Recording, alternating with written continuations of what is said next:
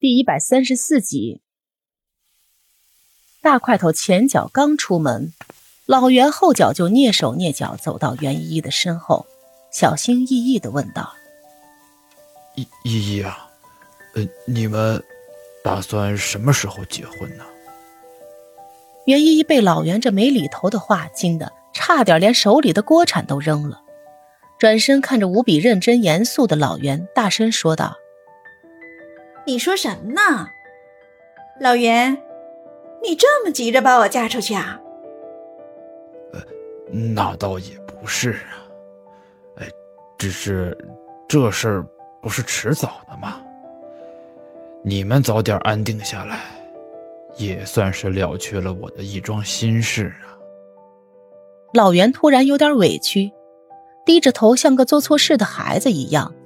在门口偷听的谢思琪也忍不住插嘴道：“对呀，依依，这种事可不能一直拖着，趁着我们还年轻，以后还可以帮你带带孩子啥的。”袁依依万万没有想到，这两人心中的想法居然是这样的，顿时又羞又恼，不自觉间又红了脸，只能强行为自己辩解道。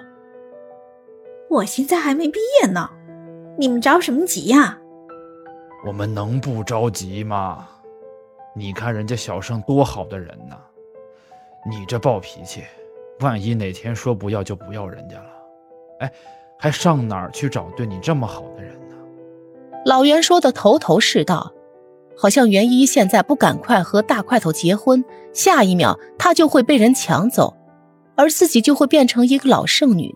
再也没人敢要的样子，袁依依无奈的摇了摇头，转过身去继续炒着锅里的菜，一边漫不经心的说道：“你们还是关心关心自己的儿子吧，女儿这里我自己会看着办的。”儿子，儿子怎么了？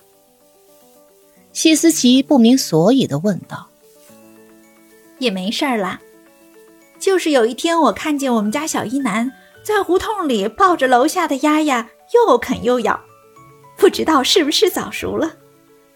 一边说，还一边摇着头，一副小一男已经无药可救的样子。站在身边的两人一听，立马就急了。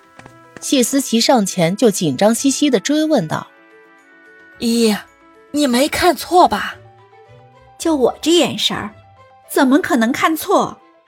明明就是我们家一男。”那你怎么不早点告诉我们？哎，万一因为我们太过松懈，让一男走上不正当的路，那可怎么办呢？老袁显然有些激动，埋怨起袁依依来。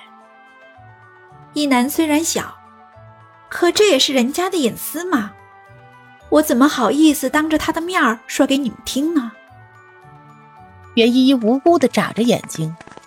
看着两人连忙围坐在沙发上小儿子的身边，袁一这才松了一口气。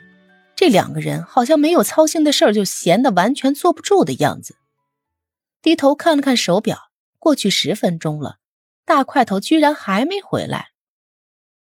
难道说他迷路了？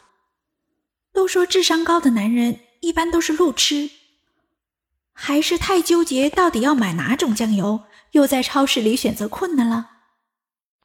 这样想着，袁一想都没想就拨通了大块头的电话，但是回应他的却是一个冰冷的女声，不断的重复着：“您拨打的电话正在通话中。”袁一突然心下一惊，觉得之前无数次的失落感突然间又卷土重来了。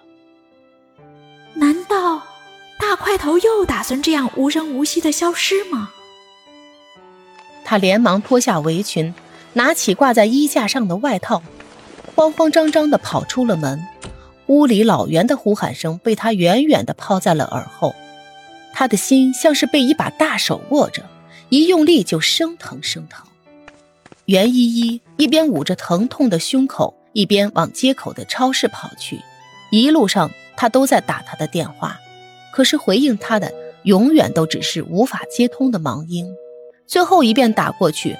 居然是对方已经关机了的提示音，瞬间的慌张和恐惧像是潮水一般涌来，狠狠地包围着袁依依的身体，她这才感觉自己全身竟然是那么寒冷。